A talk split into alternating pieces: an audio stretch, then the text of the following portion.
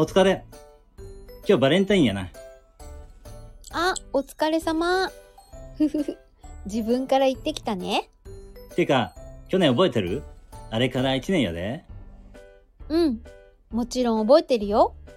バレンタイン当日に急に飲みに行くことになった。あれね。あれきっかけで、あの店結構行くようになったやん。で、自分ともめっちゃ行ったけど、連れとも行っとってな。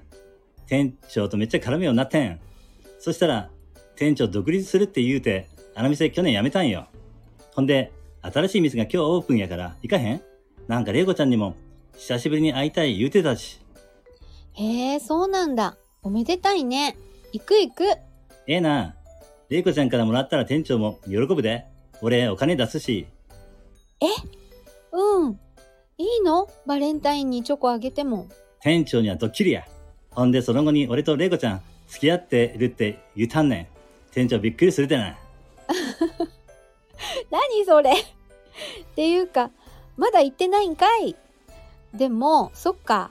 職場の人にもまだ行ってないもんね。まあ、一緒に住み出したらもうバレるかな。そうやな。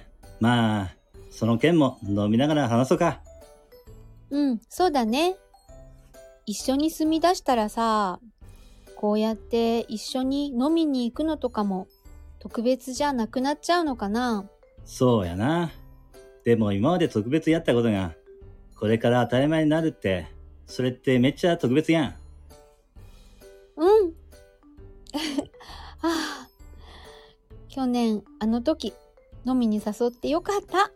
何言うとんねん。でもほんまあの課長のおかげやで。ね、課長にもお礼のチョコあげようかな。それはやめといた方がええで。